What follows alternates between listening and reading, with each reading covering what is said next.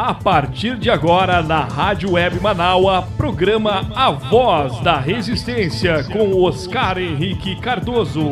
Análise política, econômica e os principais fatos em destaque do dia. Participe! Muito bem, meu bom dia para vocês. 10 horas 34 minutos. Em 10 horas 34 minutos, tempo bom, céu claro em Porto Alegre. Temperatura nesse momento já está bem alta, 27 graus. E essa é a perspectiva para essa segunda-feira, né? Dia de Todos os Santos, né? Deixa eu fazer uma brincadeira aqui. Dia do Homem, né? dia do Homem, dia de Todos os Santos. Ai, credo, né? Mas é nesse clima que a gente está começando a nossa voz da resistência. Aliás, a gente está continuando, na verdade. Não estou começando nada, tá? A gente está continuando a nossa segunda hora do nosso programa Voz da Resistência. Eu sou Oscar Henrique Cardoso, eu vou com vocês até o meio-dia com muita informação, também entretenimento, curiosidades, destaques da nossa reportagem pelo Brasil, pelo mundo, né? Pelo Rio Grande do Sul, pelo Brasil e também pelo mundo. Nós vamos então estar cobrindo também, trazendo informações sobre a abertura da COP26 que acontece na Escócia, onde líderes mundiais devem estar discutindo alternativas para frear aí o aquecimento global que parece que está realmente incontrolável, né? Eu estou chegando com o apoio técnico de Jefferson Sampaio, o apoio institucional de Daniela Castro, Sheila Fagundes e também Vera Lúcia Santos no apoio nas redes sociais e na nossa direção geral da nossa Rádio Web Manaus, Beatriz Fagundes. Você pode participar comigo da segunda hora, você pode mandar o seu recado, você pode mandar seu alô, você pode mandar sua mensagem de voz através do nosso telefone com código aqui de Porto Alegre 519 82445974. Eu vou repetir o telefone, tá? 51982445974. Meu bom dia! Se você está curtindo aí um feriadão, que bom, aproveita. Se você está que nem eu trabalhando também, aproveita também porque tá valendo a pena. Mas hoje é o primeiro dia de novembro, né? Primeiro dia deste penúltimo mês aí do ano, né, mês de novembro, que promete ser aí bastante agitado para nós brasileiros e brasileiras e também para todos do mundo, né? Antes disso, eu vou antes, é claro, de trazer aquele recadinho que eu gosto de trazer para vocês, eu vou aqui com a participação dos meus queridos ouvintes, né, gente? Eu tenho aqui a Vera Lúcia Santos, né, mandando beijo, né? A Vera Lúcia de Guaíba, beijo para você, pro Walter, pro Nicolas, né? Mandando um beijo e um ótimo feriadão, né? Já avisando desde agora para vocês que a partir de hoje aqui na programação da nossa rádio web Manaus, a Voz da Resistência, o programa Horizontes, ele passa a ter exibição aí dos melhores programas, daqueles programas que tiveram aí mais curtidas, dos programas que foram destaque nesse período em que o Horizontes esteve ininterrupto no ar, né? Por quê? Porque Vera Lúcia Santos está agora nesse momento afastada, cuidando do Walter, cuidando da sua recuperação, e Léa Leite já está arrumando as malas, já está embarcando aí agora acho que no final da semana, né? Parece que ela viaja dia 9, então na outra terça ela já viaja para a Inglaterra, tá na correria. Ela deve fazer um programa lá de Londres, né? Onde estará junto com seu filho, seus netos, né, também a sua nora. Ela deve estar apresentando um programa de lá, lá pelo dia 16, mas isso a Leia vai estar avisando aqui, nós vamos também estar falando com vocês, né? Também quero aproveitar e antes de trazer aqui os meus recadinhos dos meus queridos internautas, eu quero destacar que a gente hoje tem estreia aqui na nossa rádio web Manaus, a voz da resistência. Hoje é um dia de festa aqui para nós da família, porque a gente está ganhando mais um integrante. É isso aí.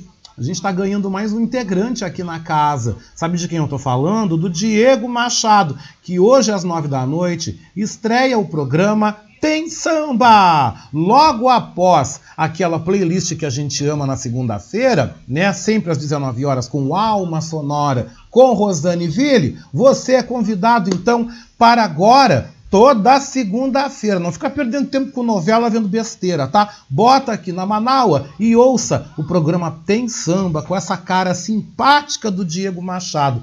Que eu tô vendo aqui um flyer, né, que a Daniela Castro me compartilha. Olha, ele é um cara muito simpático, viu?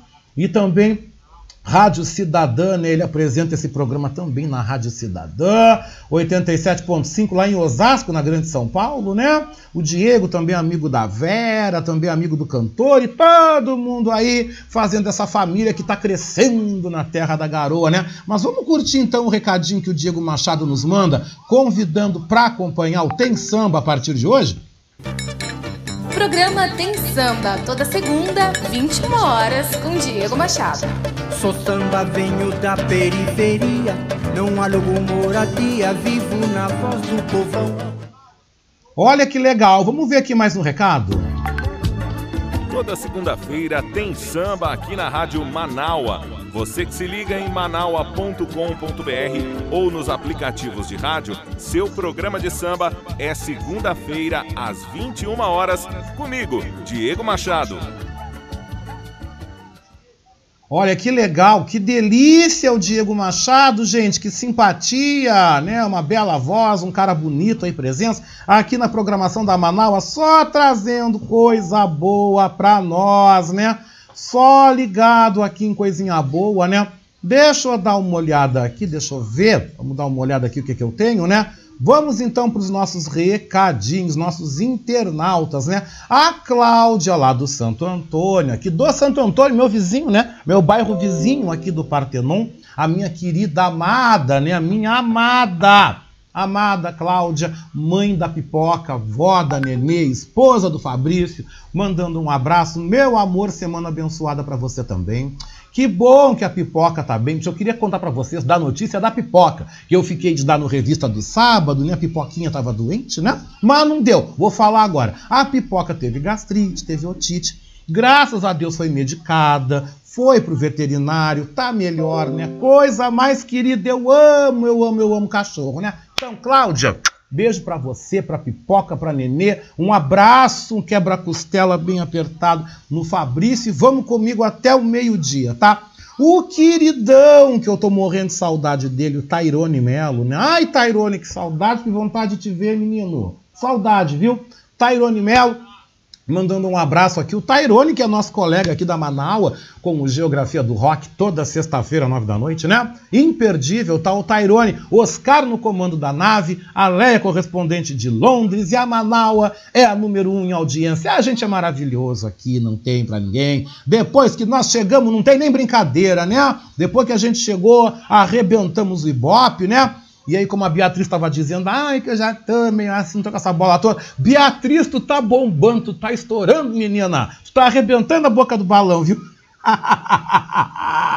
deixa eu ver aqui, deixa eu mandar um beijo, um abraço, muita paz. Pra minha querida aqui também que tá na escuta, Norma Amazone. Norma, beijou com gosto de coco, meu amor. Tudo de bom pra você, viu? Deixa eu ver aqui também que eu tenho mensagem aqui. Deixa eu dar uma Deixa eu dar uma ouvida aqui, né? O meu querido, meu querido amigo Luciano Pérez, aqui de Petrópolis, manda uma mensagem de voz. Vamos botar no ar aqui, deixa eu ver. Ah, é, não saiu a voz, né? Mas tudo bem, não saiu, mas ele manda dizendo, né? Que tá ligado aqui na Rádio Manaus, tá me ouvindo, querido? Beijou com gosto de coco muita saúde, muita paz. E eu mando beijoco com gosto de coco. O povo ama os meus beijocos, né? O meu beijoco é uma instituição nacional. Inclusive o meu neto Daniel está aqui fazendo careta aqui na minha frente, né? Dizendo que adora o beijoco com gosto de coco. Deixa eu mandar também o beijoco com gosto e de coco pro. Ah, ele já veio aqui. Fala aqui, fala aqui. Tu quer? Tu gosta de falar, né? Fala. O que tu quer falar?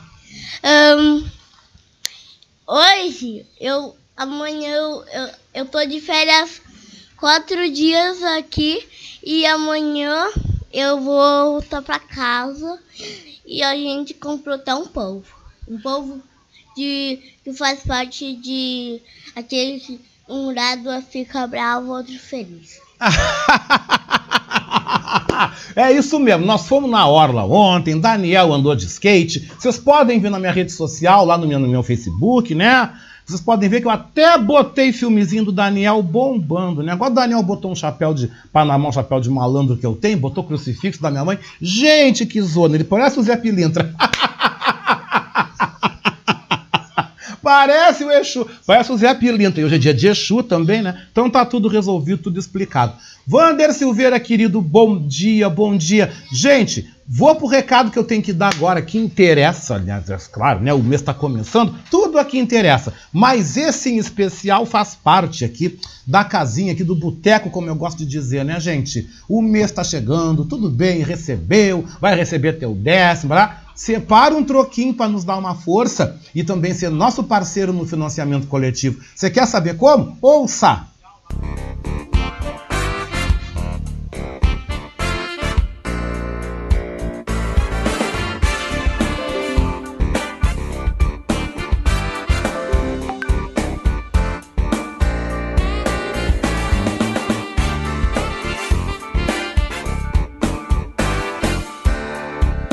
Convidar você que ouve o programa Voz da Resistência a ser nosso amigo da Rádio Web Manaua. Você pode ser nosso parceiro no projeto de financiamento coletivo. Acesse manaua.com.br barra doe e escolha uma forma para contribuir para o fortalecimento de um canal de comunicação independente e democrático. Lá você vai encontrar opções para contribuir, como boleto, cartão de crédito, Pix e até mesmo depósito em lotéricas ou agências da Caixa Econômica Federal. Sua contribuição é fundamental para aprimorarmos ainda mais a nossa estrutura. Se você desejar saber mais sobre o financiamento coletivo, você pode também entrar em contato com a Marilene Pullman pelo telefone 519 9393 1747.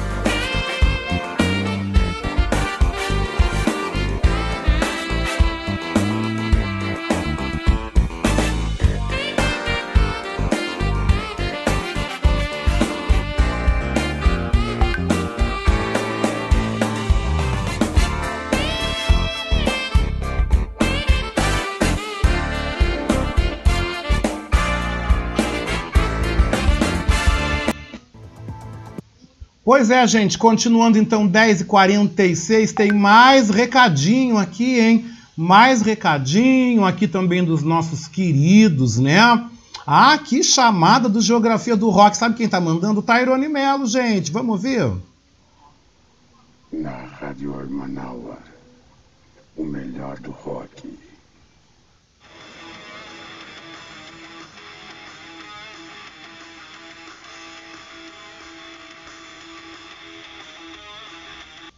Depois de um rock, sempre vem outro rock.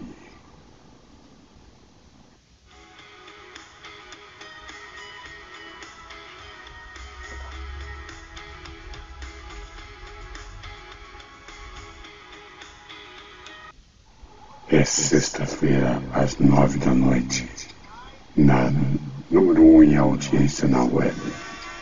Te espero você.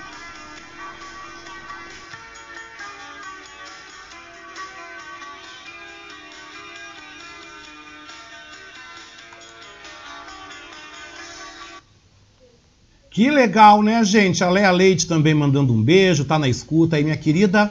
Beijou com gosto de coco, obrigado pela companhia, pelo carinho de sempre. E a gente agora começa então com o nosso jornalismo Manaua no ar.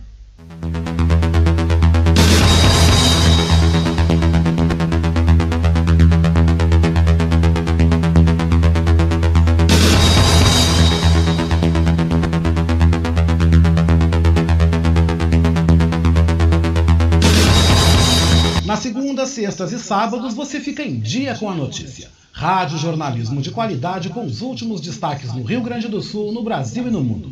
Política, economia, saúde, comportamento, cidade, país, mundo, cultura. Em parceria com a agência Rádio Web, ONU News e Rádio França Internacional, você também fica muito bem informado. Eu sou Oscar Henrique Cardoso e estou aqui no Jornalismo Manaua, a voz da resistência.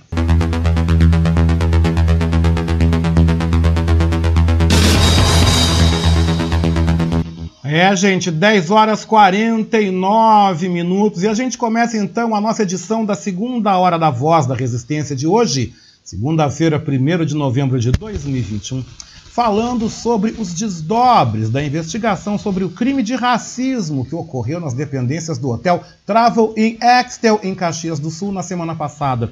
E ontem, ontem ocorreu uma manifestação silenciosa por parte de representantes e também simpatizantes do movimento negro no local, como você acompanha nessa matéria super especial a partir de agora. E o nosso jornalismo Manaus segue acompanhando os desdobramentos do caso de racismo ocorrido na semana passada nas dependências do Hotel Travel em Axtel, em Caxias do Sul, na Serra Gaúcha. Acompanhado de seu advogado, Felipe Silva Alves, o consultor comercial Nerferson Martins dos Santos, de 28 anos, natural de Feira de Santana, na Bahia e radicado em São Paulo, depôs na Delegacia Regional da Polícia Civil na manhã da última sexta-feira. Seu advogado, Felipe Silva Alves, instaurou processo contra o hotel e, neste domingo, representantes e simpatizantes do Movimento Negro de Caxias do Sul, acompanhados pelo também advogado Mauro Rogério Silva dos Santos, foram tomar um café da manhã no hotel para protestar contra a atitude do estabelecimento em expulsar o consultor comercial como detalha o advogado, que também se encontrou com Nerferson e, em grupo, levou o apoio ao trabalhador baiano que estava na cidade gaúcha desde o início de outubro. Pessoal, acabamos de tomar o café aqui naquele hotel que não gosta de atender negros, mas hoje teve que atender negros, né? Lógico como a quantidade de negros aumentou, eles chamaram segurança da Brigada Militar, que tem que fazer o serviço deles, né? Prestar segurança à população, estão eles aqui, né? E isso para marcar para marcar que nós não vamos mais deixar passar batido essas atitudes racistas. Isso não vai mais passar batido. Cada vez que eles tiverem uma atitude desse tipo, vai ter a nossa presença ali. Nós vamos estar ali, marcando e denunciando o racismo. No caso, hoje, aqui no Travel Inn, o hotel aquele que expulsou um negro aqui de dentro, porque era negro. Né? A bem da verdade, porque era negro. Então hoje nós vemos aqui, fizemos essa essa ação direta aqui e vamos fazer sempre, né? Agradecemos a presença da Brigada Militar, que veio aqui nos prestar segurança, imagino, né? E vamos embora, vamos adiante. Tá bom. É isso. O próprio consultor comercial Nerferson Martins dos Santos contou em suas redes sociais toda a humilhação que passou nos dias em que esteve hospedado no Hotel Travel em Extel, em Caxias do Sul. Era para estar hospedado né, até hoje. Só que a equipe do hotel começaram a me perseguir, me olhavam feio o tempo todo no hotel. E o hotel, ele é um hotel, hotel chique, né, frequentado por grandes executivos. E eu, por ser uma pessoa preta, parece que eu incomodava o tempo todo. E faltava sabonete, eles não, não colocavam de volta sabonete para mim.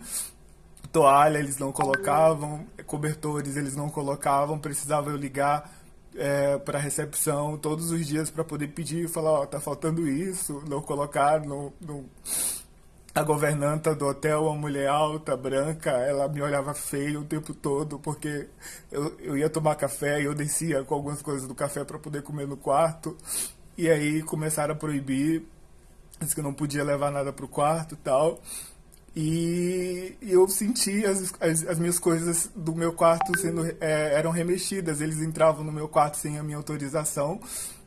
E por conta disso, de que não, não deixavam nada para mim no quarto, eu, eu escondi uma toalha de, de um, um cobertor na minha mala para eles não poder para eles não, não tirarem, não me deixarem no frio, porque a cidade de Caxias do Sul faz muito frio as coisas que eu podia que eu bebia copo né eu guardei coloquei tudo na, na estante para eles não pegarem. Eu colocava um pano no fundo do armário para o pessoal da limpeza não, não pegar porque eles me deixavam sem sem sabonete. Eu tinha que pisar no chão no chão molhado porque não tinha pano de chão para eu poder usar.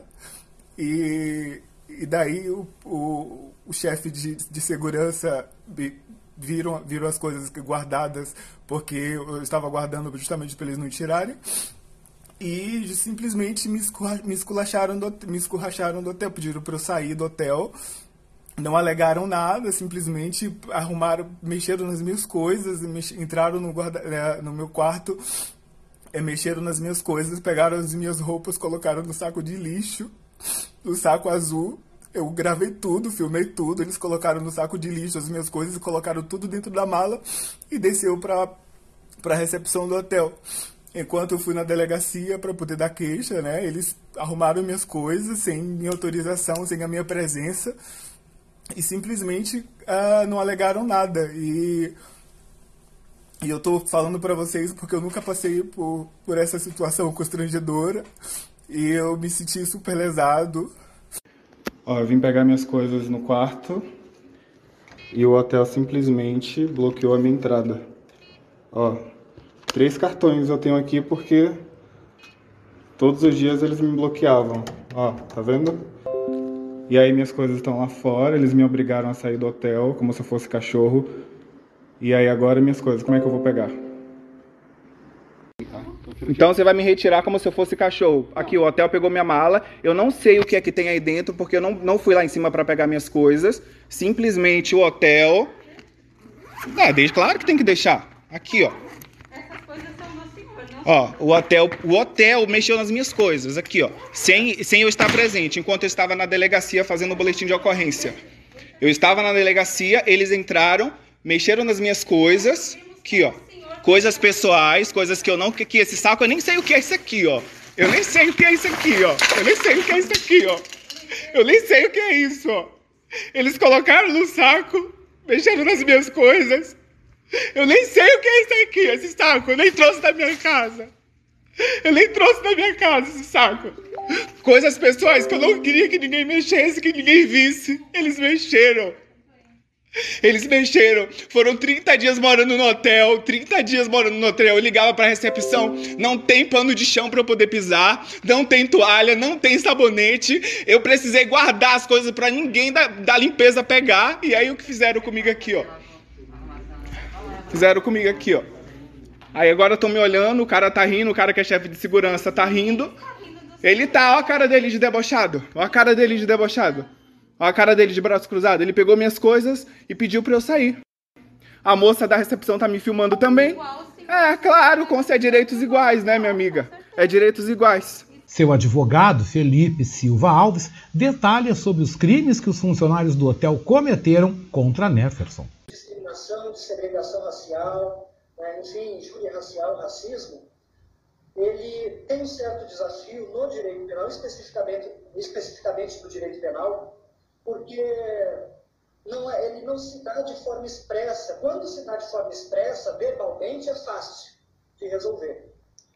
Mas quando ele é de uma maneira velada, simbólica, né, uh, capciosa, surrateira, aí é mais difícil de, de provar. Por meio de sua representação jurídica, o Hotel Travel in Exeter, Caxias do Sul, também aí divulgou por meio de redes sociais a sua versão dos fatos, também se colocando à inteira disposição das autoridades para maiores averiguações e esclarecimentos.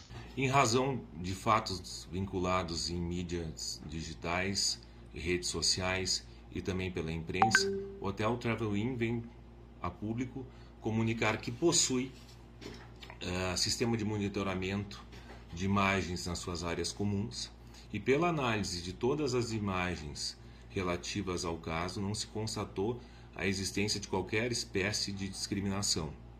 Por outro lado, seus colaboradores e suas colaboradoras foram devidamente entrevistados e não demonstraram a existência de qualquer espécie de irregularidade. O que houve na realidade, e isso tudo está documentado e há robustas provas nesse sentido, o desrespeito por parte de um hóspede específico, ah, de regras de convivência social, de convivência interna do hotel, inclusive de normas jurídicas, como, por exemplo, a advertência que, era, que existe a proibição de fumar e a necessidade do uso de máscara.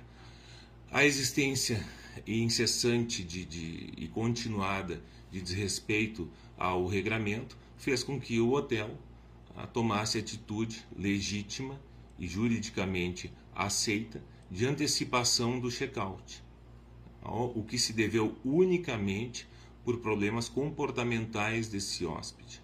E, consequentemente, ah, houve a documentação desse procedimento e todo esse procedimento, inclusive, foi informado às autoridades públicas através de registro de ocorrência policial.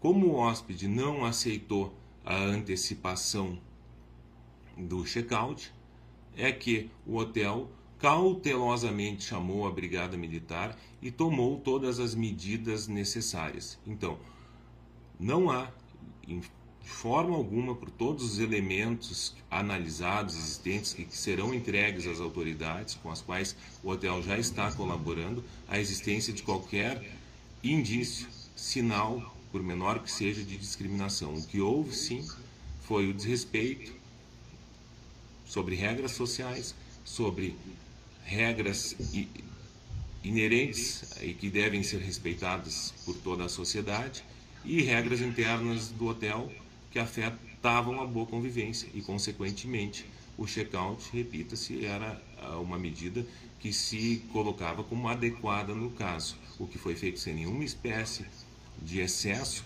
e absolutamente dentro da legalidade.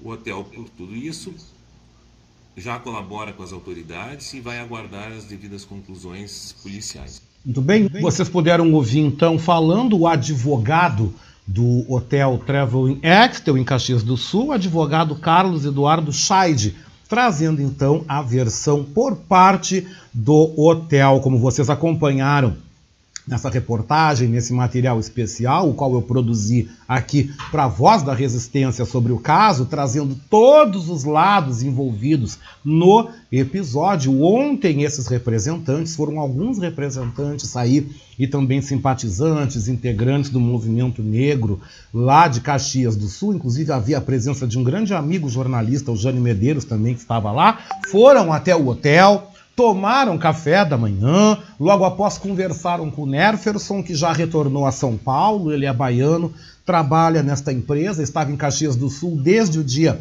8 de outubro, ficaria até ontem, quando ontem retornaria à capital paulista para continuar, continuar o seu trabalho.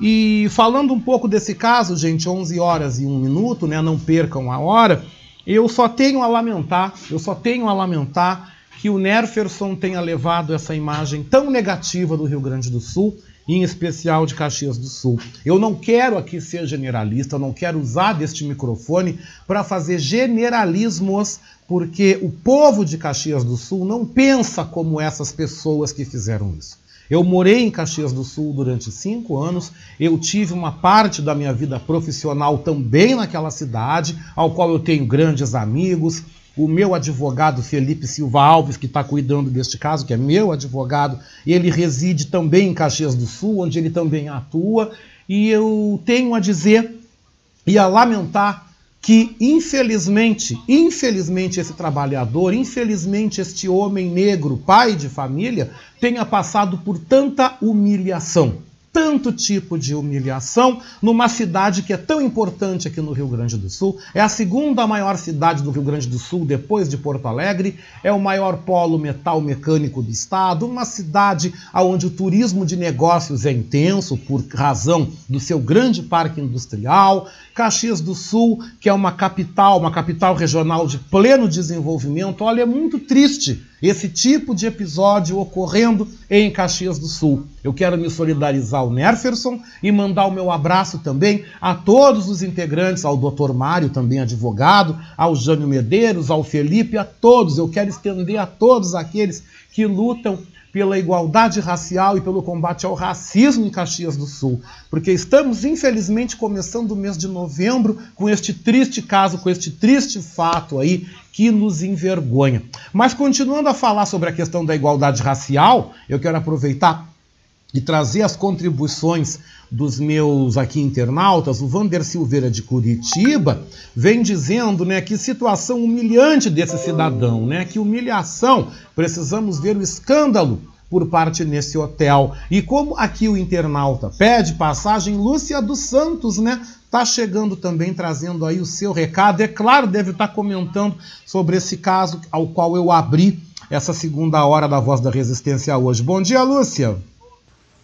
Bom dia, Oscar. Hoje é o dia do homem, realmente, dos homens de bons, de bom corações, de todos os santos, né?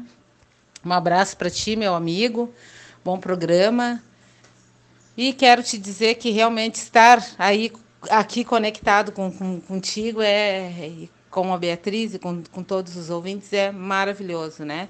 Essa distância que a gente tem, ela pode ser muito, muito próxima e também a pessoa pode estar sentada à nossa frente e a distância pode ser enorme. Eu me sinto muito próxima de todos vocês.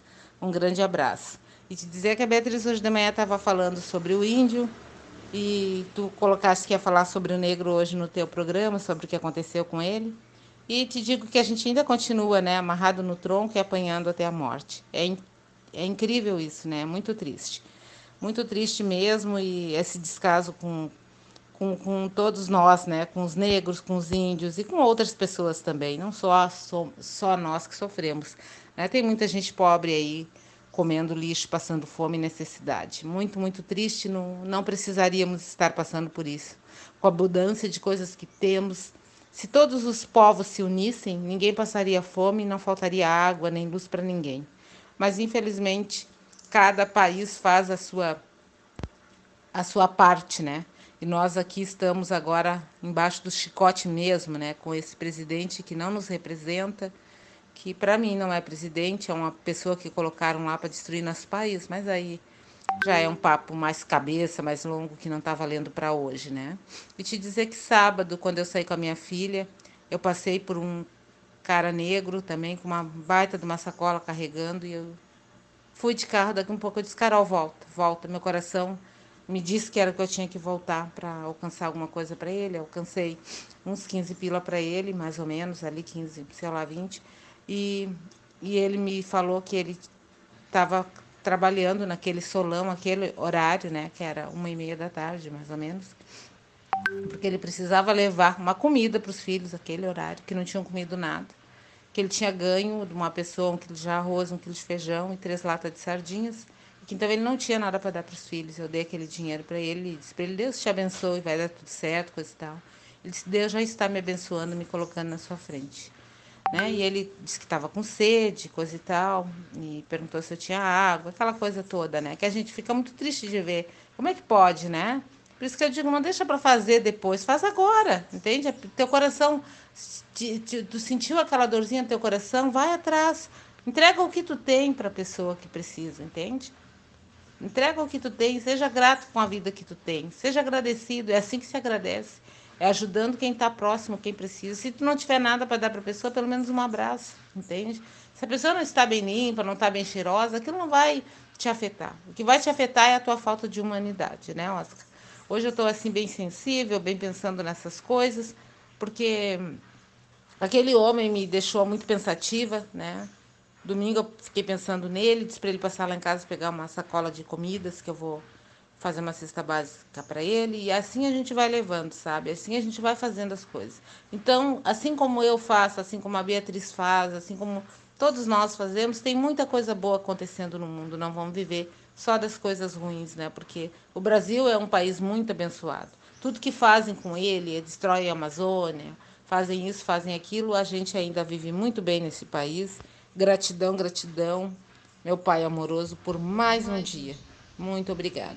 Beatriz, te dizer que tu és uma guria com muita com muita, com muita energia boa, com muita coisa, tu faz muita coisa por nós todos. O que, que seria de nós sem a Rádio Manaus? O que, que seria de nós sem Beatriz Fagundes? Um beijo, Beatriz. Bom dia para ti, amada. Com certeza, Lúcia. Onde é que eu assino? Manda a procuração aqui que eu vou assinar. Tudo isso que tu estás dizendo, né, Lúcia? Com certeza. E, Lúcia, a gente tem que fazer pela gente. Nós temos que fazer por nós. Porque se a gente ficar esperando por governante, não vai realmente acontecer nada. Até porque, vamos aqui ser sinceros, né? Tá todo mundo viajando, né? Eduardo Leite hoje também está embarcando para a Escócia, onde vai acompanhar a, a, a COP, né? Vai acompanhar a COP 26 lá com as principais lideranças mundiais discutindo o meio ambiente. Eu não sei o que, que ele vai fazer lá, sinceramente. Eu acho que era muito mais importante ele estar aqui no Rio Grande do Sul, priorizando as nossas questões, do que viajar para uma conferência de meio ambiente. Eu acho que ele quer fazer campanha lá, né? Mas também isso aí é, é mais algo que a gente tem a, a, lamentar, né? Bolsonaro fazendo os papelões, aí vocês vão poder ouvir daqui a pouco aqui nas notícias, né? Os papelões, as vergonhas que ele está fazendo na Itália, né? Foi tentar visitar a Basílica lá em Pádua, foi visitar lá Pádua, onde fica a igreja de Santo Antônio de Pádua, ou foi ovacionado, foi vaiado, foi... Gente, um fiasco, né? Um fiasco. O Brasil está vivendo um momento aí de profundo fiasco. Tairone Melo vem aqui também dizendo que está começando mês da consciência negra, exatamente, né? Agora novembro, para nós brasileiros, é o mês da consciência negra. Deixa eu fazer um trocadilho infame. Agora todo mundo lembra da gente. No meu caso, agora todo mundo lembra que a gente é negro, agora chamam o movimento negro para estar tá em tudo que é lugar, para estar tá falando. Agora, chamam a gente agora, porque durante o ano inteiro ah, quando dão um espaço, assim, assim, até que a gente tem conseguido nesses últimos tempos aí de bolsonarismo, espaços maiores durante o ano, né? Até que a gente tem conseguido, até, até que a gente tem tido oportunidade em estar tá trazendo a nossa agenda na sociedade, porque quanto mais repressão, mais reação. Mas a gente ainda sabe que nós temos que quebrar muitos tabus, muitos paradigmas nesse país, e um deles é fazer com que a nossa agenda seja uma agenda adotada durante todo o ano, durante todo o tempo, porque eu não sou negro só em novembro, eu sou negro o ano inteiro. E como a Lúcia falou na questão da pobreza, eu ainda volto ainda ressaltando que a miséria tem cor, e a cor é preta, é parda, é indígena, é afrodescendente. A pobreza, a exclusão, o desemprego, o subemprego tem cara, tem cara e é a cara preta, é aquela cara que não querem mostrar na sociedade. Por isso que é importante a gente falar, a gente ressaltar, né? E o próprio Tairone vem dizendo, governador, candidato presidencial, infelizmente, infelizmente eu acho ridícula essa candidatura do Eduardo Leite, mas eu vou tocar aqui a Nossa Senhora da Pauta, como eu digo, né? Eu vou pular um assunto aqui. Eu estaria falando aí sobre a aprovação aí do nome do marinheiro João Cândido Felisberto para o livro dos Heróis da Pátria, mas eu vou trazer esse assunto, gente, com o pronunciamento do senador Paim na sexta-feira, porque agora eu vou chegar com as notícias aqui do nosso Rio Grande do Sul, exatamente, gente, trazendo alguns destaques do Rio Grande do Sul, para em seguida já vir com o esporte aqui na nossa programação.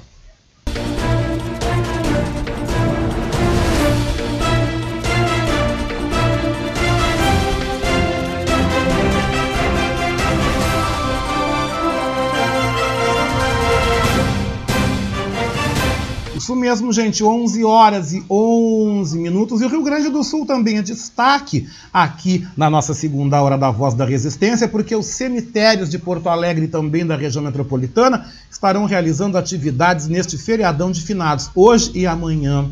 Além da abertura desses espaços, haverá cultos religiosos presenciais nos cemitérios Jardim da Paz, Martinho Lutero, Santa Casa, São João, São Miguel e Almas, Vila Nova e também no crematório metropolitano.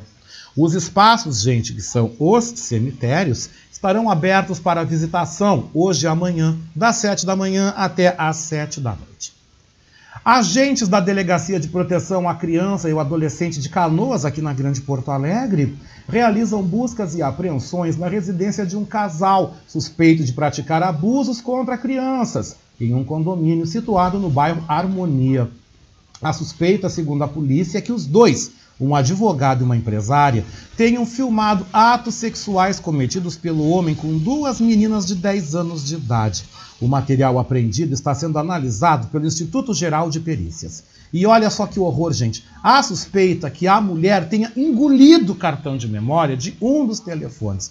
Deus que me perdoe que eu vou dizer agora, mas tomara que o cartão exploda e essa praga vá para os quintos dos infernos, tá? Tomara. 11 horas 13 minutos, gente. Começa hoje, dia 1 de novembro, o período de matrículas para o ano letivo na rede estadual de ensino para o ano que vem. O processo de chamada pública escolar acontece de forma online através do site da Secretaria Estadual da Educação, a SEDUC. Para os alunos que se inscreveram no primeiro ano do ensino fundamental, primeiro ano do ensino médio, ensino médio normal e educação profissionalizante, o prazo termina então no próximo dia 28 de novembro. Há exatos 30 dias, gente, em 1 de dezembro, começa o previsto julgamento mais longo da história do Rio Grande do Sul, é o julgamento dos quatro réus do incêndio da Boate Kiss, que causou a morte de 242 pessoas e deixou 636 feridos na madrugada de 27 de janeiro de 2013 em Santa Maria. O julgamento será realizado no segundo andar do Foro Central de Porto Alegre. A previsão é que dure até duas semanas. O processo tem mais de 18 mil páginas, 87 volumes e 35 apensos. Os sócios da Boate Kiss, Elisandro Calegário Spor e Mauro Londero Hoffman, o músico Marcelo de Jesus dos Santos e o produtor de palco Luciano Bonilha Leão respondem por mais de duas centenas de homicídios e também mais de seis centenas de tentativas de homicídios. E a primeira segunda-feira de novembro, né, começa com um tempo bom em boa parte do Rio Grande do Sul. Algumas pancadas de chuva podem ser registradas no norte do estado e também no noroeste, principalmente na divisa com Santa Catarina. Já a temperatura vai se manter aí alta, né? Poderemos ter a máxima de até 35 graus e aqui na região metropolitana pode chegar aos 31.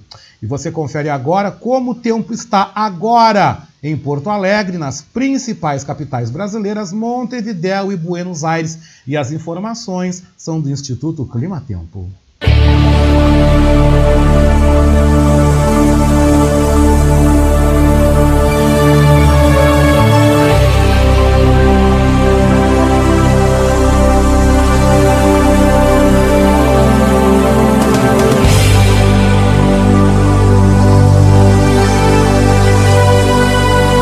Bom, gente, vamos então com as informações. Porto Alegre, região metropolitana, tem nesse momento tempo bom, céu claro. Agora 26 graus. A máxima hoje chega aqui na região aos 31. Florianópolis, nesse momento, tem tempo instável, céu nublado, pancadas esparsas de chuva. Agora na ilha, 22 graus. A máxima por lá não passa dos 24. Curitiba também tem tempo instável, céu nublado, pancadas esparsas de chuva durante o dia. Neste momento, 18 graus, a máxima deve chegar aos 21. São Paulo tem tempo instável, céu nublado, agora 20 graus em São Paulo, a máxima por lá deve chegar aos 22. O Rio de Janeiro tem tempo instável, céu nublado, pancadas esparsas de chuva, agora 23 graus, a máxima por lá não deve passar dos 24. Brasília tem tempo instável, céu nublado neste momento 23 graus. A máxima por lá deve chegar aos 24. Montevidéu tem tempo instável, céu nublado, agora 18 graus. A máxima por lá chega aos 20. E Buenos Aires está com tempo estável, céu nublado, pancadas de chuva. Neste momento, 18 graus. A máxima em Buenos Aires deve chegar aos 21 graus. E agora a gente lembra o que foi este primeiro de novembro na história.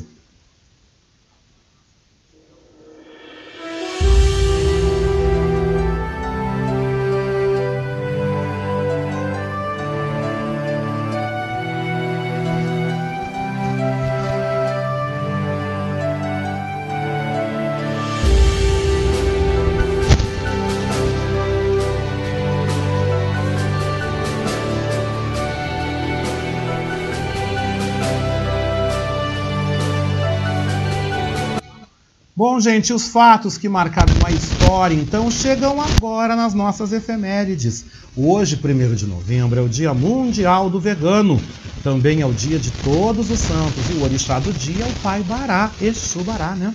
Em 1501, André Gonçalves e Américo Vespúcio descobrem a Baía de Todos os Santos.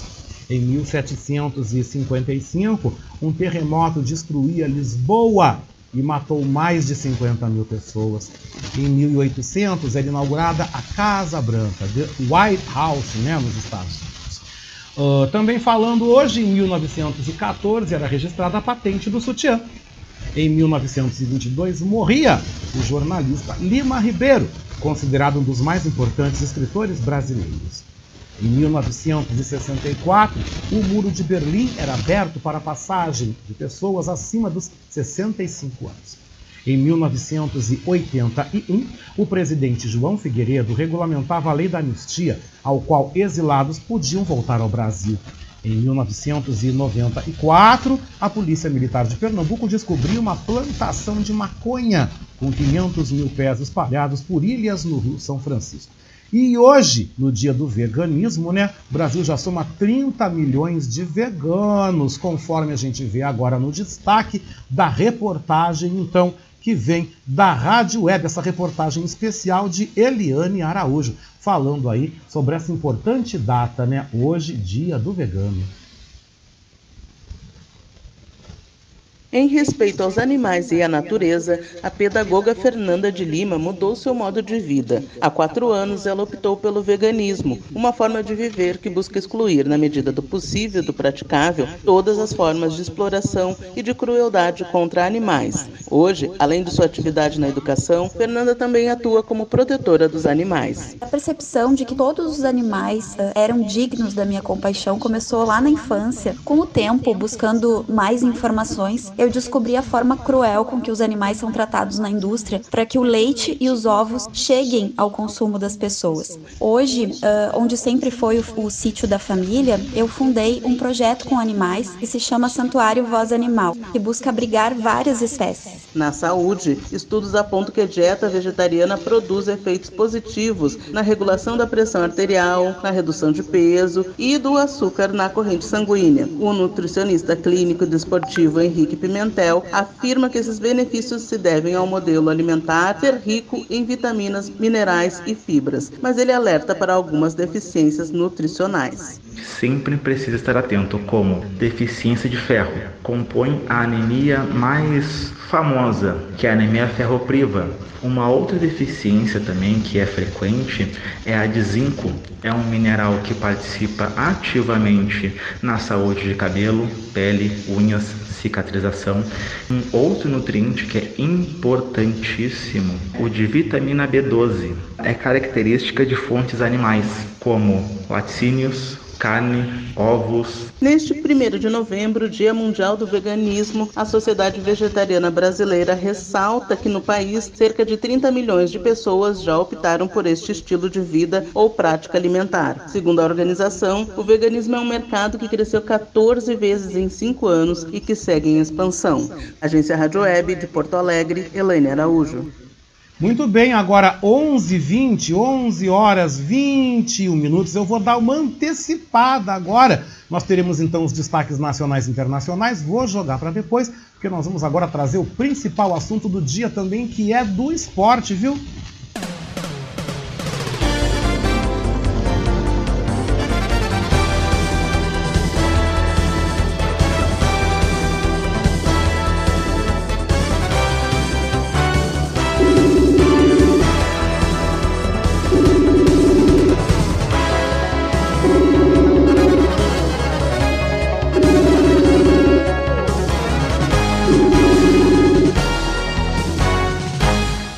Pois é, o assunto principal do esporte que a gente viu foi o fiasco, a vergonha ocorrida ontem em mais uma derrota do Grêmio e que resultou naqueles fiasco, naquela destruição na Arena Grêmio. Foi algo vexatório do Rio Grande do Sul para todo o Brasil, não é mesmo, Cantarelli? Bom dia!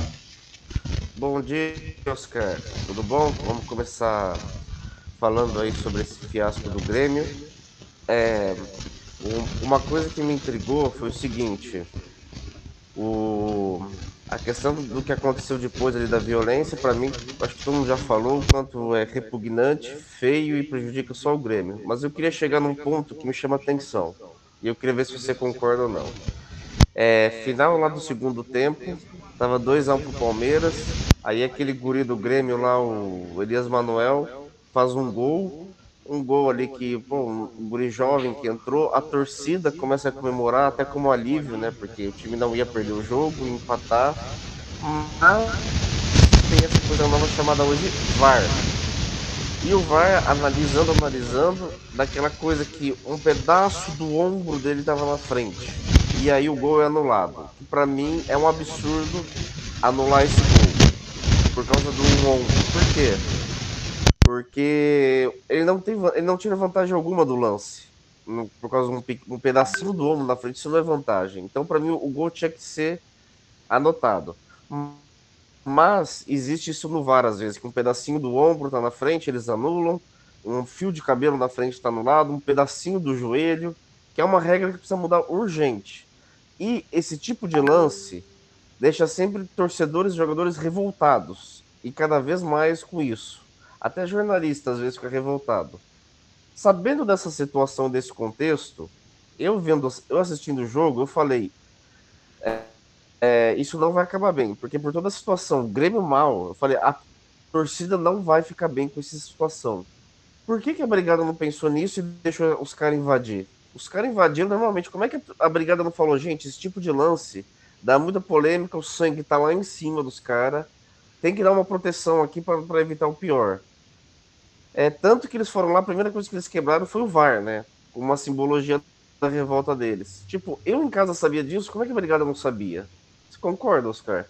A gente até pensa, né? Até que ponto aquela confusão, aquela brigalhada toda, aí a brigada depois entrou. Será que também meio que não armaram essa confusão para tumultuar o fim do jogo? Só que no fim das contas, o que, que pode acontecer? Esse jogo vai ser julgado, a súmula, tudo aquilo que a gente sabe, e o Grêmio pode inclusive perder o mando de campo, né? Se não for ainda agora no campeonato, pode então essa pena ser aplicada no ano que vem, naquilo que a gente diz, né? O que tá ruim ainda pode ficar pior. Pois é, exatamente.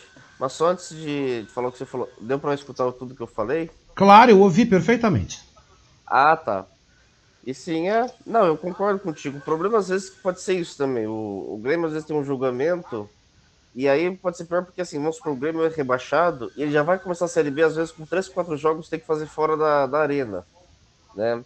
E sim, envolvendo torcida organizada, é, a gente sempre duvida, né? Quem se deixaram aquilo, não deixaram, é, por que, que tiveram todo aquele, aquele trâmite ali dentro e fora ali do, da arena, até no estacionamento eles foram, como é que ninguém parou eles antes? Sempre é tudo muito estranho envolvendo torcida organizada, infelizmente. E é isso, de repente, Série B ano que vem o Grêmio vai ter que ficar fazendo o jogo é, fora do estádio, né? É, fora da, da arena, que vai prejudicar mais ainda o Grêmio. E, e infelizmente isso para mim é, a, é quase o, o, roteiro mesmo de time rebaixado. É como eu tenho dito, né? E eu tô pensando aqui, desculpe o que eu vou dizer aqui, não quero ofender os gremistas de maneira nenhuma, nem tocar corneta, mas eu estava conversando ontem e eu vinha dizendo, né? Pô, o estádio mais bonito, o CT mais bonito da Série B ano que vem vai ser o do Grêmio. Porque eu não acredito nós temos 11 jogos pela frente para acabar o campeonato. Eu não acredito que o Grêmio vá vencer seis. Eu não acredito. Sobre a questão do Grenal que nós vamos ter aí, o Inter também fez um jogo pífio, fez um jogo ruim ontem contra o São Paulo no Morumbi, porque a cabeça dos caras tá pensando no clássico agora do sábado, que é o clássico do Grenal. Uh, é, é, muito complicado, né, Cantarelli? A gente vê que os caras estão jogando todas as fichas aí num Grenal, né? Como se esse Grenal fosse decidir a vida e a morte, e a gente sabe que não. A gente sabe que não. O Inter jogou tão mal, o Inter fez uma partida tão pífia, que pode sair aí do G6 da Libertadores. Tu já pensou? O Juventude também não fez um grande jogo também com o Bahia. Bahia deve pegar o Grêmio aí pela frente, né? O Grêmio tem uma pedreira agora quarta-feira contra o Atlético Mineiro. Olha, esse, esse Brasileirão está cada vez mais um jogo de xadrez e com peças bastante uh, jogando fortemente entre si, tu não acha? Sim, sim. Sobre o Inter ontem, é o que você falou, eu acho muito perigoso é, você, você meio que, entre aspas, jogar. deixar de lado um jogo no Brasileirão, porque pontos corridos é isso, uma hora pode fazer falta. De repente você vai lá na frente você não classifica ali para Libertadores por causa de três pontos. Aí você lembra o jogo com São Paulo, que só tinha seis jogadores no banco de reserva, poupou uns três ou quatro pro, pro Grenal. Eu acho isso muito complicado, né? Tinha que mandar força máxima, né? Mas o Inter também chega no Grenal sem vencer quatro jogos, né? E aí com a, com a intenção de acabar a zica, rebaixar o Grêmio. o Grêmio ainda tem um jogo com o Atlético Mineiro, não pode ficar pensando só no, no Grenal. E sobre o Juventude, né? O Juventude também, como você bem lembrou, né? Já estão sete jogos sem vencer. E só, vamos assim, não perdeu com o Bahia, porque o Juventude, diferente do, do, do Grêmio, o Juventude foi beneficiado pelo VAR, né? Aquele lance no, no Bahia no segundo tempo, que o atacante dribla lá o zagueiro, e os, dribla o goleiro, e o zagueiro tira a bola com a mão, né? A bola resvala na mão e vai para fora. E o juiz, olhando o VAR, só dá escanteio. Muito assim, estranho o cara com o VAR não perceber que aquilo era pênalti claro, né? Mas é isso, o Juventude segue sete jogos sem vencer, tá ali abraçado com o Grêmio na zona de rebaixamento, né? E a questão do Inter pro, pro Grenal é terrível você apostar tudo num jogo só. Cantarelli, o grande jogo da semana, se é que dá para dizer grande jogo, né? Mas nós vamos ter aí Grêmio e Atlético Mineiro, né? É um é. jogo aí que a gente sabe que a gente vai é preparar o lencinho para chorar, porque com certeza o Atlético Mineiro vai vir como um trator para cima do Grêmio, né?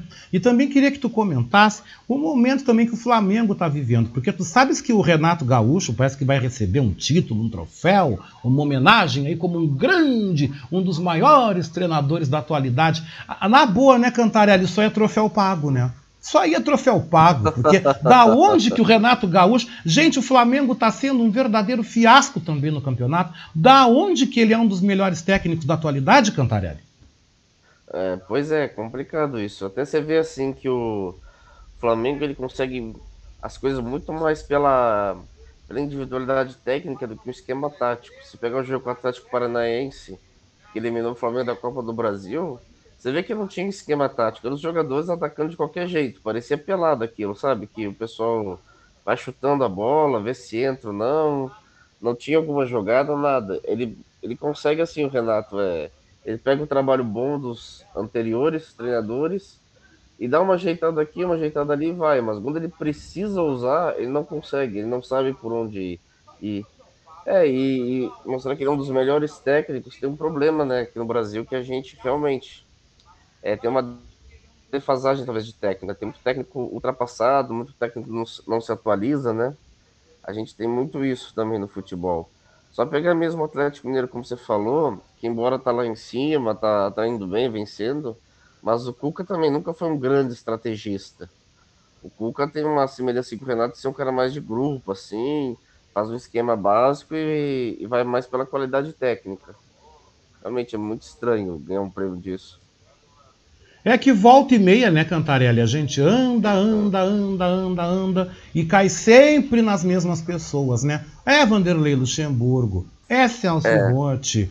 Cara, a gente anda e cai sempre na mesma coisa. O Filipão Sim. foi um triste clássico disso que a gente tem no Brasil. Né? Filipão trouxe aquela maldição do 7 a 1 né? Voltou pro Grêmio. Uhum. Ah, seria um grande para papá, Filipão no Grêmio. Foi uma desgraça.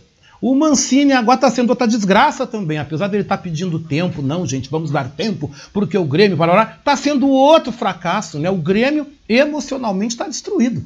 O Grêmio, eu se fosse eles, eu pegava o chapéu, encerrava o campeonato e ia embora, eu pegava a minha bolsa e saía. Eu pegava a minha bolsa e saía, porque não, não, não tem mais clima. Não tem mais clima. Cada vez que eles entram em campo é uma tristeza. Para todo mundo, eu se fosse eles, na boa, eu pegava o meu boné e saía do campeonato. Se é que pode fazer isso, né? Eu acho que um time não pode fazer isso. Não, não pode ficar, em tese, dois anos suspenso, assim. não, não tem isso, não tem que ir até o fim, mas é, eu entendo o que você quer dizer, porque é muito sofrimento, é muita, muita dor, assim, né? Porque, mas eu acho que se pudesse, o pessoal fazia isso, ó Vamos deixar quieto aí, ano que a gente volta, dá férias, que seria melhor. E eu queria falar uma coisa do, do Grenal, posso falar? Com certeza, deve, você deve falar tudo aqui, pode falar. Ah, muito obrigado. Se você lembra 2014, quando o Diego Aguirre foi demitido do Inter? Não, não lembro, não, não, não lembro. 2014, o, o Diego Aguirre fez talvez o último bom time do Internacional, né? Que foi um time que quase foi. que quase chegou à final da Libertadores. Jogou muito bonito. Minto, foi 2015. 2015, confundi o ano. Mas enfim. E era um time que jogava bem e tal. Tinha o Arangues, o D'Alessandro, tinha o Neymar na frente, tinha o Sacha, tinha o Alisson surgindo bem no gol, o Dourado. Isso foi do 2015, um time bem bom mesmo. O, mas o time no final deu uma decaída, né? E aí teve o Grenal, que o, a diretoria resolveu demitir o Aguirre, e é pelo fator novo, né? O, o fator novo foi que o Grêmio meteu 5 a 0 né? O famoso 5 a 0 do Grêmio. E o Grêmio virou o jogo, porque até ali o Inter mandava no estado. E de 2015 para cá o Grêmio começou a mandar. Ou seja, é praga do Aguirre isso aí. Agora só com, com o Aguirre que se desfaz o, é, esse efeito. Acho que agora é a chance de, de vingar o 5 a 0 Do Aguirre falar, ó, vocês me tiraram, tomaram 5 a 0 agora eu voltei, e agora eu vou pôr o Inter de volta no topo. Pensa Não- nisso. E para tu ver, né, Cantarelli, que isso foi dos anos 90 para frente, né? Eu acompanhei um pouco mais anos 90, anos 2000, onde o Grêmio vivia grandes momentos. A gurizada, a maioria da gurizada adolescente aí é tudo gremista. Porque o Grêmio teve Aham. muitos anos em alta. Muitos anos. Inclusive, o primeiro da dupla Grenal a cair numa ocasião, se eu não estou enganado, numa ocasião que caiu aí para a Série B, o Inter caiu primeiro que o Grêmio. Né? O Inter teve numa fase de uma zica terrível. Né? Lá no meados de anos, final de anos 90, até mais ou menos 2000, 2000 e pouco, por aí, 2010, o Grêmio sempre teve no ápice. E agora o Grêmio está vivendo o pavor de, pela terceira vez na sua história, ser rebaixado. Então a gente está vivendo um momento no futebol gaúcho, um momento triste. Né? Que o pessoal brinca, toca flauta, eu mesmo eu converso às vezes quando eu pego ah, carro de aplicativo, que a gente bate papo o assunto é futebol, né? Claro, né? O Uhum. pessoal fica, ah, mas eu não fico triste, não, porque eles riram da gente, coisa e tal. Eu, claro, eu- não levo futebol a ferro e fogo, não é a coisa mais importante da minha vida. Eu gosto, eu assisto, e aqui em casa eu e a minha mãe a gente curte futebol, a gente discute futebol, mas não, eu, eu não levo as coisas a ferro e fogo.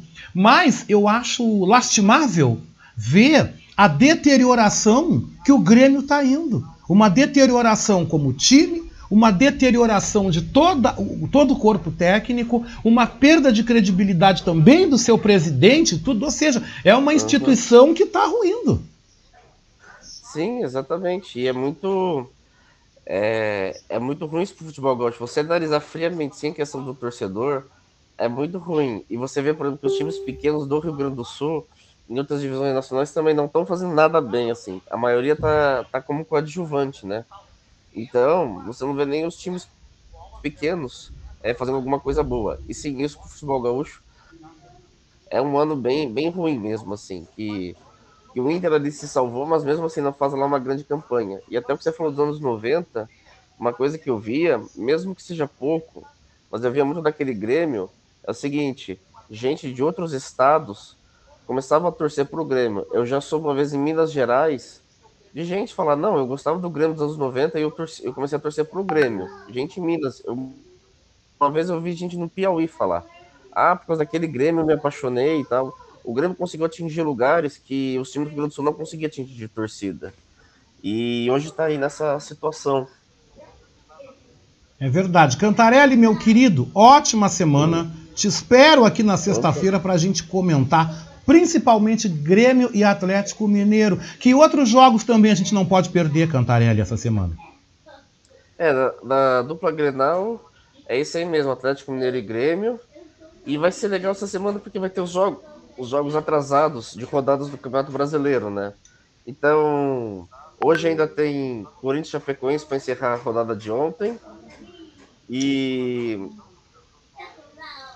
e amanhã começa Atlético Paranaense Flamengo, que é jogo da atrasada da quarta rodada. Conjunto na quarta-feira tem o Atlético Mineiro e Grêmio, que é jogo atrasado da 19 rodada. E na sexta-feira o Flamengo joga com o Atlético Goianiense em casa, é, pela 19 rodada também. Ou seja, vai, vai aos poucos a tabela vai ficando igual, assim, no número de jogos. Isso que eu acho que é bem bacana. Com certeza, Cantarelli, meu querido, um abraço e sexta-feira a gente já volta aquecendo, aquecendo o nosso ouvinte para o Grenal de sábado. Com certeza, Oscar, uma boa semana até sexta.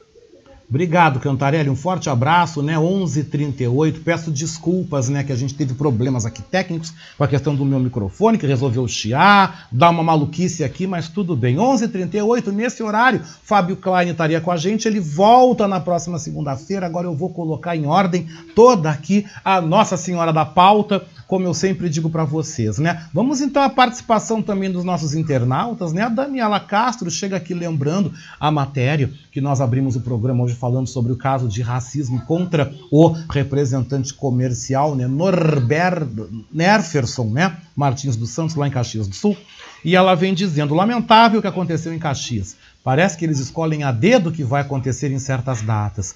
Lembrando a Daniela, ela lembra muito bem, né? No ano passado, no mês da consciência negra, quando nós vimos aquele episódio que causou a morte do Betão no Carrefour aqui do Passo da Areia, né? Lembrando da cobertura que nós fizemos, que nós fomos para lá, exatamente como o Rádio Manaua, né? Lembrando. E o Ricardo Weber Coelho, né? Ricardo Weber Coelho vem dizendo, né? Se o Grêmio foi rebaixado pela terceira vez, ele pode pedir música no Fantástico? Pede, pede para nós aqui, inclusive, viu?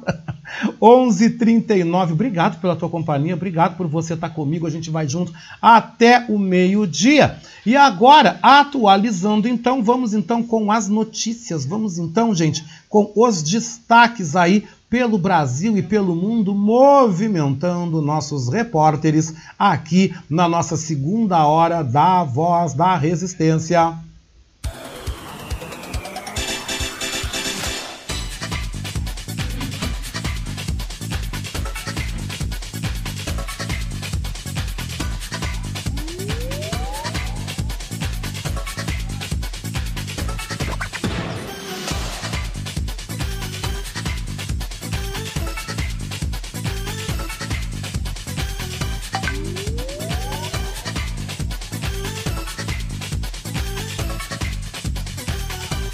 11h40, 11 horas 40 minutos. Essa é a segunda hora da Voz da Resistência. Comigo, Oscar Henrique Cardoso, com vocês aqui até o meio-dia. Depois do meio-dia, nós temos aí rap, hein? Nós vamos direto a São Paulo. Eu falo em seguidinha com vocês aqui, trazendo aí a nossa programação da Manaua para você aqui nessa segunda-feira, 1 de novembro, que para nós não é feriado, não. A gente trabalha e trabalha um monte aqui, viu?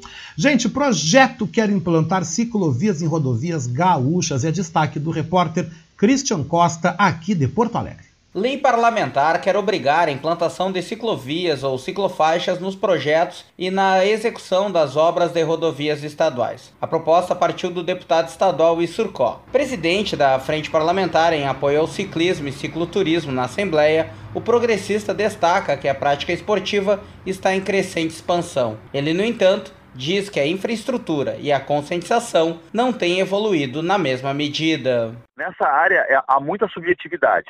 Então, nós não podemos depender que um gestor, que um secretário de transportes ou que o governador do estado entenda a importância da bicicleta no nosso meio, no nosso dia a dia, no transporte, tanto intermunicipal, municipal.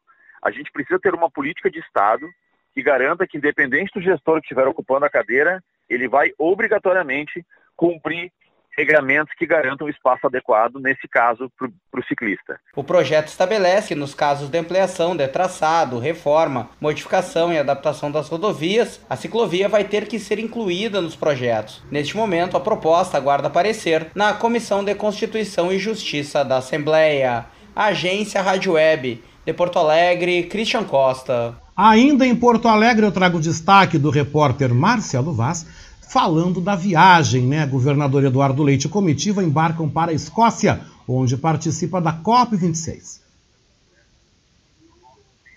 O governador do estado embarca para Glasgow, na Escócia, nesta segunda-feira para participar da 26ª Conferência das Nações Unidas sobre Mudanças Climáticas, a chamada COP26.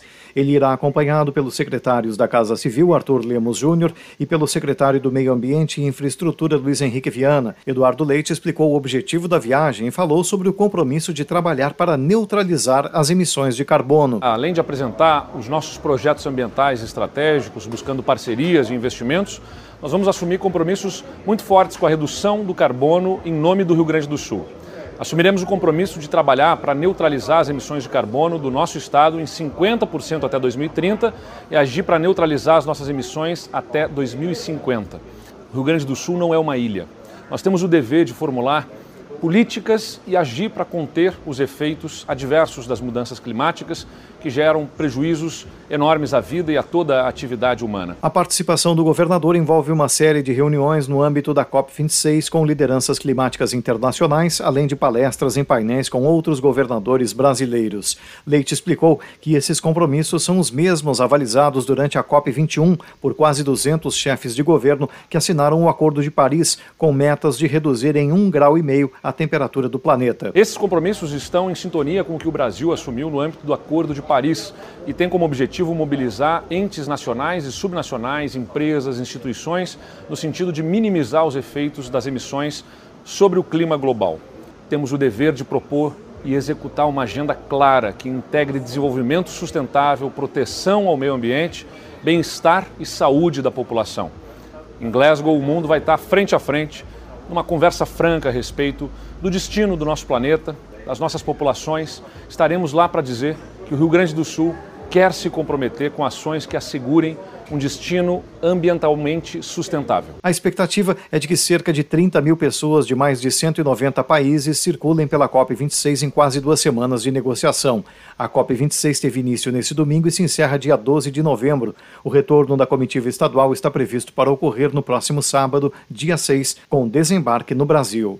Agência Rádio Web, de Porto Alegre, Marcelo Vaz. Nós vamos agora direto a São Paulo, gente, porque gruta onde bombeiros morreram aí soterrados passa por perícia. Quem traz as informações é o repórter Leno Falck, direto da capital paulista. Nove bombeiros morreram soterrados em uma gruta em Altinópolis, no interior de São Paulo, neste domingo. O local vai passar por perícia ainda nesta segunda-feira. Entre as vítimas estão cinco homens e quatro mulheres. Uma pessoa foi resgatada com vida e está internada em estado grave. Outras seis pessoas ficaram feridas, mas não chegaram a ficar presas na gruta e passam bem. Segundo o Corpo de Bombeiros, no momento do acidente, 28 bombeiros e instrutores faziam um treinamento no interior da gruta quando o teto da caverna desabou. A atividade era promovida por uma escola especializada. Agência Rádio Web de São Paulo, Leno Falck. Olha só que interessante, gente. O mutirão para negociar dívidas começa hoje, hein? Olha, você que está querendo ficar com o nome limpo aí, botar as continhas em dia, entrou aquele dinheiro a mais, o 13 terceiro, tem aí uma poupancinha, aproveita a oportunidade, viu? Quem traz o destaque é a repórter Alexandra Fiore, direto de Brasília. Quem está endividado poderá fazer a negociação pelo site de mediação de conflitos criado pela Secretaria Nacional do Consumidor, junto com os PROCONs estaduais e mais de 160 instituições financeiras. É que começou nesta segunda-feira o mutirão de negociação de dívidas e orientação financeira promovido pelo Banco Central em parceria com a Federação Nacional de Bancos, a Senacom e o Senado Federal. A ação ocorre até o dia 30 de novembro e é voltada para pessoas físicas com dívidas em atraso que não contemplem bens como garantia do empréstimo. Entram então aquelas dívidas que estão em nome de uma pessoa física e não de uma empresa, estão com parcelas atrasadas, foram contratadas com bancos ou instituições financeiras e não possuem bens em garantia, como financiamento de imóveis e de veículos, por exemplo. Na lista entram ainda as dívidas com cartão de crédito, cheque especial e empréstimo pessoal. Para começar a negociação, o devedor precisa fazer o registro na plataforma consumidor.gov.br e escolher a instituição em qual deseja negociar. Os bancos terão prazo de até 10 dias para analisar a solicitação e apresentar uma proposta. Agência Rádio Web de Brasília, Alexandra Fiore. Ainda em Brasília, o feriadão pode atrapalhar aí a aprovação da PEC dos precatórios. Quem chega trazendo o destaque é o repórter Humberto de Campos. A semana que começa, a primeira semana de novembro, tem um feriado nesta terça-feira e poderia então ser daquelas semanas mortas no Congresso Nacional.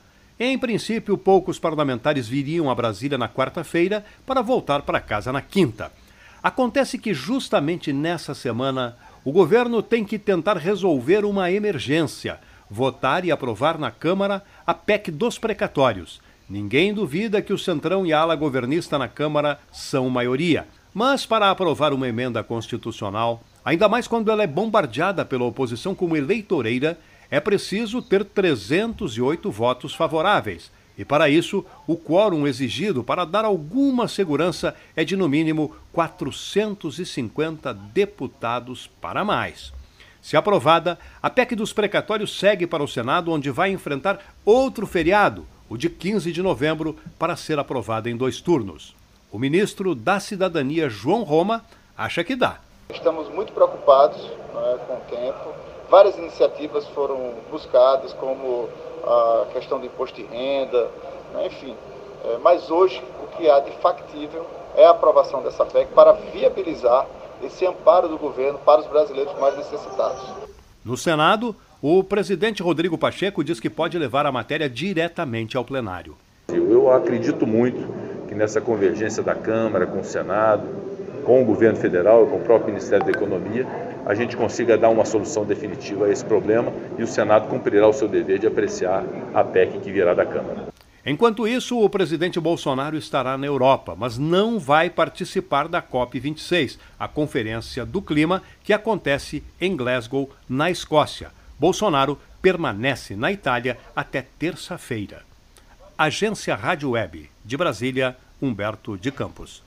Permanece até a próxima terça-feira, vai fazer um feriadão, deve passar em Milão, né, nas lojas para comprar algumas grifes, né?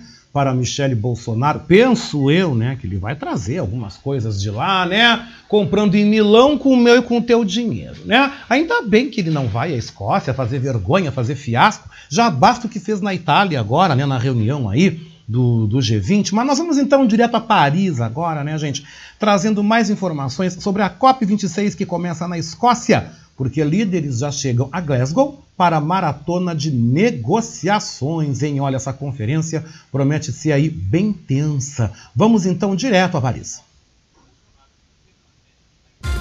Giro Internacional. Ana Carolina Pelis. Estes são os destaques desta segunda-feira, 1 de novembro. Os chefes de Estado e de governo começam a chegar a Glasgow, na Escócia, para dias intensos de debates na Conferência do Clima da ONU. Os presidentes de grandes poluidores como China, Rússia e Brasil não estarão presentes na conferência. A expectativa recai sobre o americano Joe Biden, cuja presença marca o retorno dos Estados Unidos às negociações sobre a crise climática.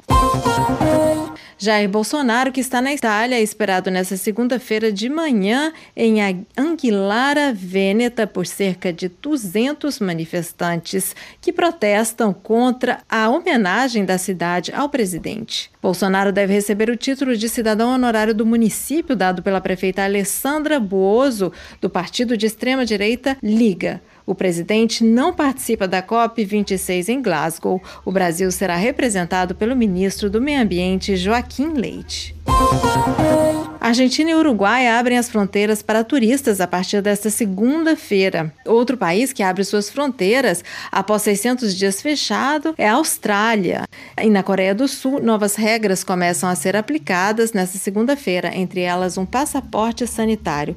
Esta é a primeira etapa na flexibilização progressiva das restrições sanitárias que deve durar até fevereiro a chefe da diplomacia britânica, Liz Truss, exigiu da França que retire em 48 horas as ameaças de represálias contra a Grã-Bretanha sobre a pesca no Canal da Mancha. Paris ameaçou Londres de medidas de retaliação que seriam aplicadas a partir de terça-feira, entre elas a interdição de acesso aos portos franceses aos pescadores britânicos. Londres prevê prestar queixa contra a França por violação do acordo comercial entre a Grã-Bretanha e a União Europeia. Contra expectativas, o governo do Japão conseguiu se manter no poder após eleições legislativas de domingo, segundo estimativas publicadas nesta segunda-feira. Para mais informações, visite nosso site. Da Rádio França Internacional em Paris, em parceria com a agência Rádio Web.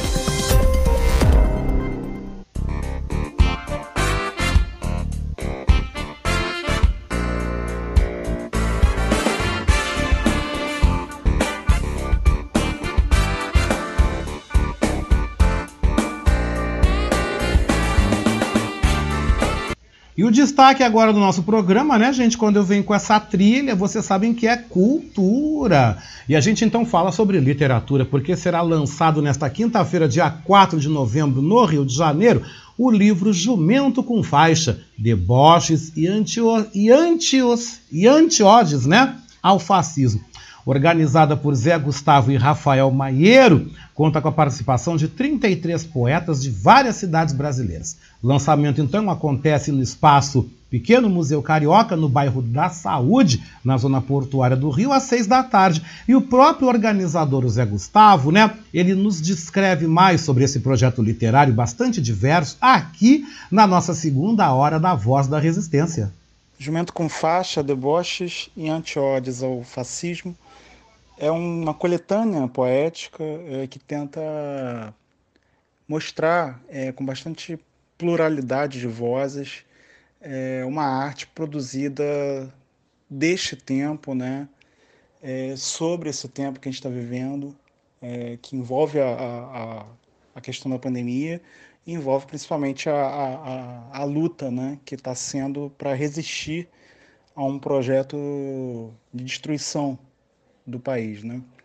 E como, como a gente já sabe que são os projetos fascistas. Então, uma frente, eu diria que é uma frente poético-libertária de vários é, de uma composição variada de artistas, né, composições é, variadas, mas com, com foco em resistir a esse projeto fascista que a gente, tá em, que a gente tem em curso, né? projeto que ainda vai com certeza fazer a gente sofrer muito, né? Independente aí do, do fim é, de um governo Bolsonaro. E é isso, a gente, a gente trabalha com a arte como, como arma, né? É, com a palavra como arma. Os poetas é, são de vários, vários locais do país, a maioria, a maior parte do Rio de Janeiro, né? O livro foi organizado com convidados, né? É, eu e Rafael Maieiro somos os organizadores, mas o livro tem convidados e houve também um edital público, né? Justamente para tentar é, dar um caráter o mais democrático possível. Houve também um edital, é, uma chamada pública, que a gente selecionou 10 poetas é, para compor também o livro. Né? E, e, e, cada um escrevia em torno de duas a, de duas a quatro páginas, né? justamente para entrar uma obra robusta. A gente tinha uma preocupação muito grande de não ser só um, de não ser um panfleto, né? Não queria fazer um panfleto, a gente queria fazer é, uma uma manifestação artística. Né? Então tinha que prezar pela qualidade. E não necessariamente o, o tema ficou amarrado. Né? O, o, a gente tinha mais um mote do que propriamente um tema. Então tem, tem o Eduardo Sienkiewicz, por exemplo, falou do fez uma homenagem a Roberto Piva, né? Então isso mostra bem o caráter é, plural do livro, mas o foco é esse, o foco é é, resistir né, e mostrar que a arte está viva, a arte não vai se calar jamais.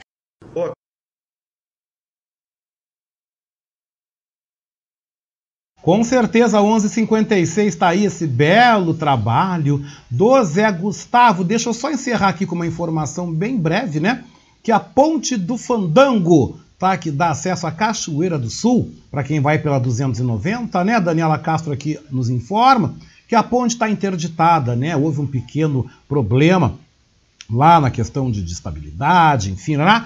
Ponte está interditada. Ela foi reconstruída, gente, há três anos atrás. Uma viagem que levava duas horas e meia, tipo de Porto Alegre até Cachoeira pela 290, agora está levando quatro horas para chegar. Que problema isso, né, gente? Que problema. E com essa informação da ponte do Fandango 1157, não tem tempo para mais nada. Vou me despedindo de vocês, aí deixando um abraço. Meu muito obrigado aí o apoio técnico de Jefferson Sampaio, o apoio também de Daniela Castro, Sheila Fagundes, Vera Lucia Santos e na direção geral da Rádio Web Manaus, a Beatriz Fagundes, né? Às duas da tarde tem espaço plural, às três da tarde reprise aí do Horizontes, depois temos então às quatro e meia reprise do programa Brasil em Cena, sete da noite ao vivo. Você tem mais uma edição do programa Alma Sonora e hoje às nove da noite, gente, estreia com o programa Tem Samba com Diego Machado de São Paulo para todo o Brasil. Eu volto aqui, gente, na Voz da Resistência na próxima sexta-feira, na segunda hora.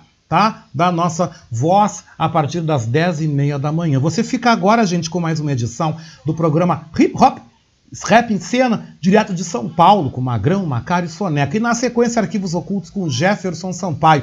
Tô indo embora, muito obrigado pela tua audiência. Eu volto na sexta-feira, hein? Continua na Manaua, que não tem feriadão e a gente tá muito bom, hein? Até lá!